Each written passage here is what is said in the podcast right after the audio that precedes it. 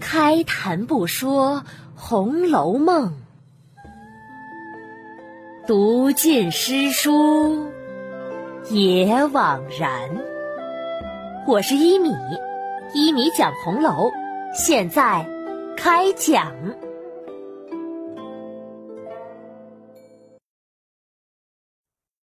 第一百六十五集，晴雯的脾气。上一集啊讲到，晴雯失手跌坏了宝玉的扇子，宝玉叹息一声，说他蠢。晴雯呐一声冷笑，哼哼，二爷近来脾气大的很呢，动不动就给人甩脸子瞧，昨儿竟然连袭人都打了，今儿又来找我的毛病，我就站在这儿不动，要踢要打，任凭爷的处置就是了。只不过跌了把扇子，也不是什么大不了的事儿。原来。连那么贵重的玻璃缸、玛瑙碗都不知道弄坏了多少个，也没见爷生这样大的气。这会子怎么就为了一把扇子就发了这么大的脾气？何苦来呢？要是嫌弃我们，就打发我们走，再挑好的来使，好离好散的，不好吗？晴雯的嘴皮子溜，吧嗒吧嗒的就说了一大通。宝玉呀，听了这话，气得浑身乱颤。手指着抖着，你你你不用着急，将来总有散的日子。这时啊，外面的袭人听到里面吵了起来，赶忙进来说着：“哎呀，又怎么了呀？看看看看，我仅仅不在一会儿就出事儿了呀！”宝玉脖梗下的大石头听了，暗叹：“哎，袭人呐，袭人。”说错话喽！什么叫你一不在就出事儿了呀？这话有大漏洞。果然，这句话被晴雯给抓住了，她连声冷笑：“哼哼，姐姐，这话说的对哦。你只要不在，就会出事儿。咱们怡红院怎么能离得了姐姐呢？你既然这样说，就应该早点进来啊，也省了爷生气。自古以来。”这里只有你一个人服侍爷的，我们原本都没有服侍过。哼，正因为你服侍的好，昨儿才挨了一个窝心脚。我们不会服侍的，到明儿还不知道是个什么罪，要受什么罚呢？袭人听了这话，才觉察自己刚才说的话大有毛病，又是恼又是愧，想要说几句反驳的话吧，又见宝玉。已经气得脸都黄了，只得自己呀忍了性子，轻轻的推晴雯：“好妹妹，你出去逛逛吧，一切都是我们的不对。”宝玉脖梗下的大石头听了袭人这样说，又是一声叹：“哎，袭人呐，袭人，你又说错了，你这个时候说我们，不是火上浇油吗？”晴雯听了袭人说“我们”两个字，不觉真是添了几分醋意，冷笑几声：“哼哼，我倒不知道姐姐口中的我们是谁，是你和二爷吗？别让我替你们害臊了。你们鬼鬼祟祟干的那事儿也瞒不过我的，偷偷的也就罢了，怎么就能明目张胆的称起我们来了？如果明明白白的说，姐姐连个名分还没挣上去呢。”现在不过和我们一样，都是丫鬟下人罢了，哪里就能和主子一起称上我们了？袭人呢，被羞得脸紫涨起来，想一想，原本是自己把话说错了。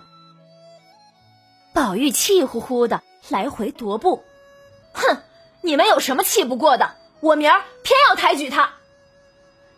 袭人呐，忙上前拉了宝玉的手。哎呀，他一个糊涂人，你和他辩什么？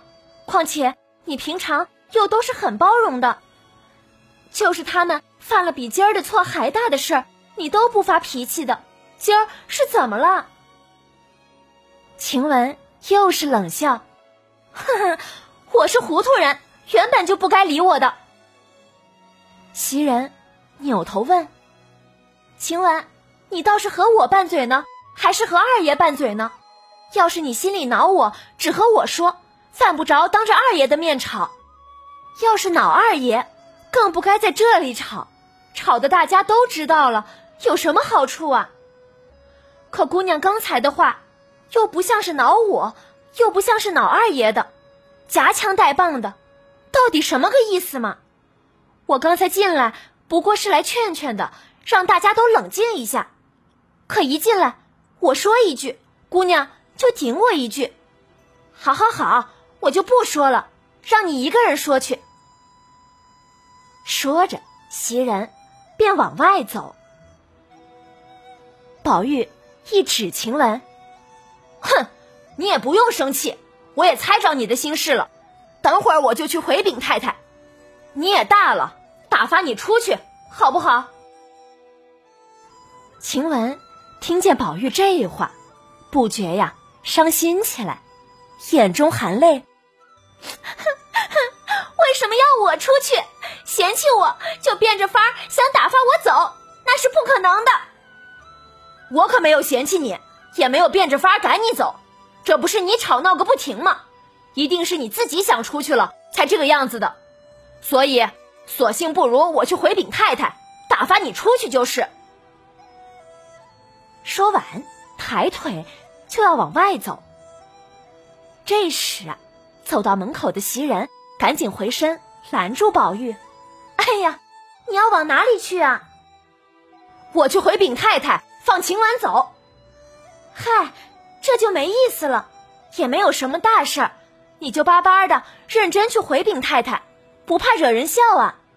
就是晴雯想走，也不是现在走啊，要等大家都气消了，冷静下来以后再去回禀了太太也不迟啊。这会子急急的当做一件正经事儿去回，岂不叫太太犯疑？哼，太太比不犯疑的。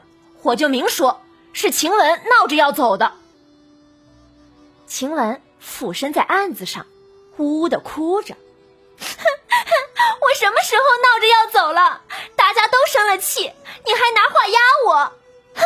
你只管去回禀，我就是一头碰死了也不出这门。”宝玉双手一摊：“哎，这就奇怪了，你又不想走，可又闹什么呢？”我是受不了这样的吵闹，不如走了，倒干净些。说着，还是一定要去回。袭人见拦不住，扑通一下跪了下来。外面的碧痕、秋纹、麝月等众丫鬟见里面吵闹，都鸦雀无声的在外头听消息呢。这会子呀，听见袭人跪下来央求，便一齐进来跪下了。都来为晴雯求情。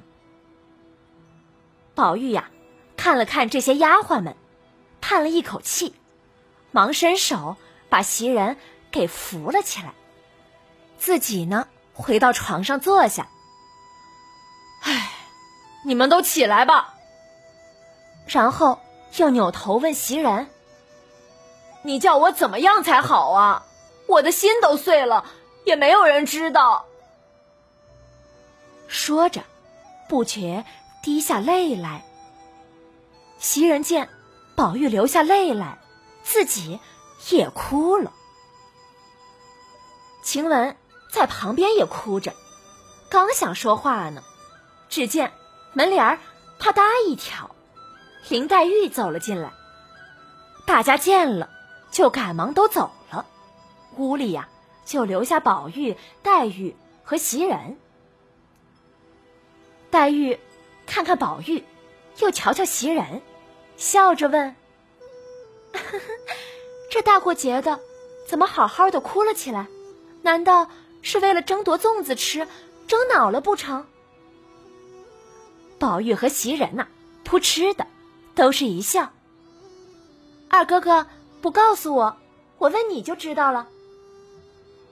一边说，黛玉一边拍着袭人的肩膀。笑着问：“ 好嫂子，你告诉我，必定是你们两个拌嘴了。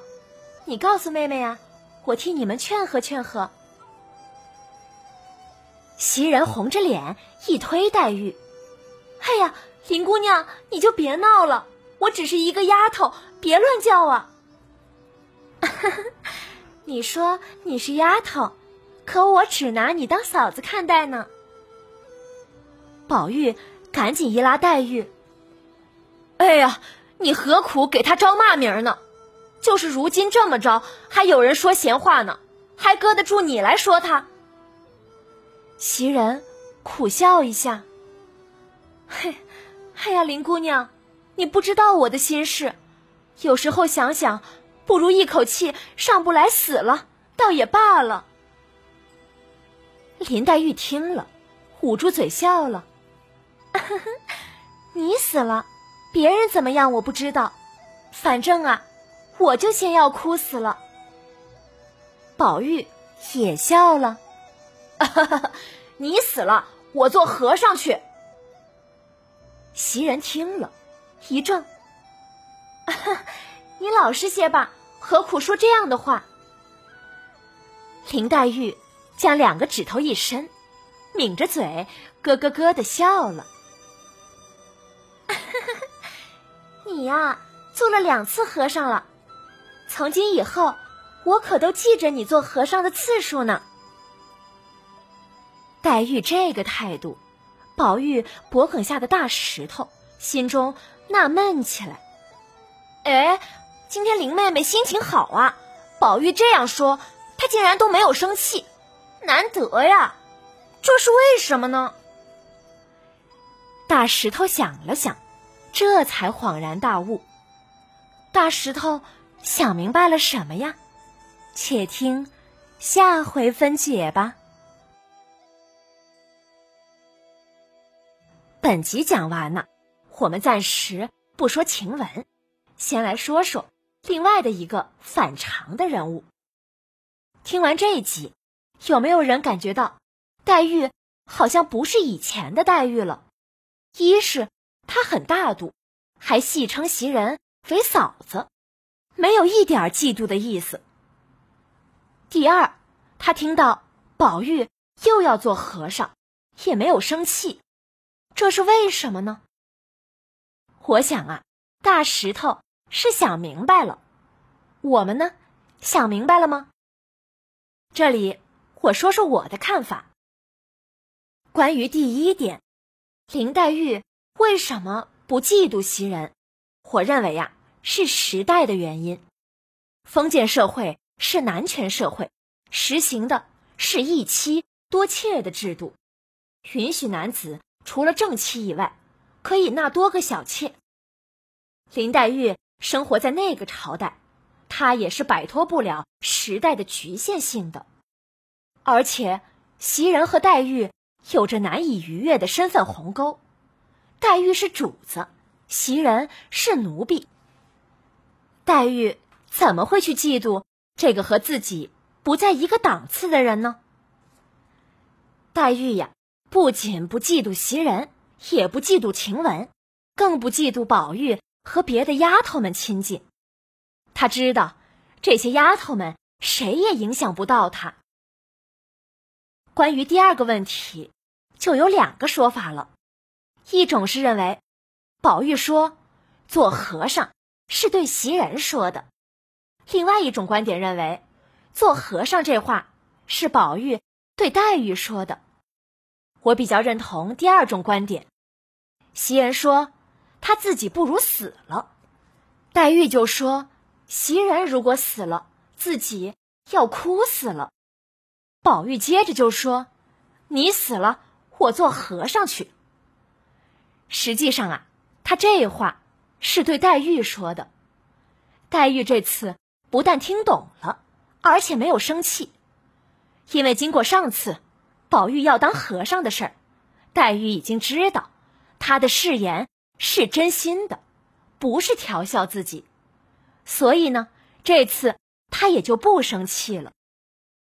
只有宝玉、黛玉两个人知道的暗语，袭人哪里能知道呢？袭人以为这话是宝玉对自己的玩笑话呢，所以呀，宝玉这话，袭人认为自己听懂了，黛玉才是真的听懂了。宝玉、黛玉两个当着袭人的面秀了一把小情侣的恩爱，撒了撒狗粮。好了，本集我们就说到这里吧。免费播讲，欢迎转发，也可以在收听到的平台上点击订阅，持续更新中哦。晚安了，再见。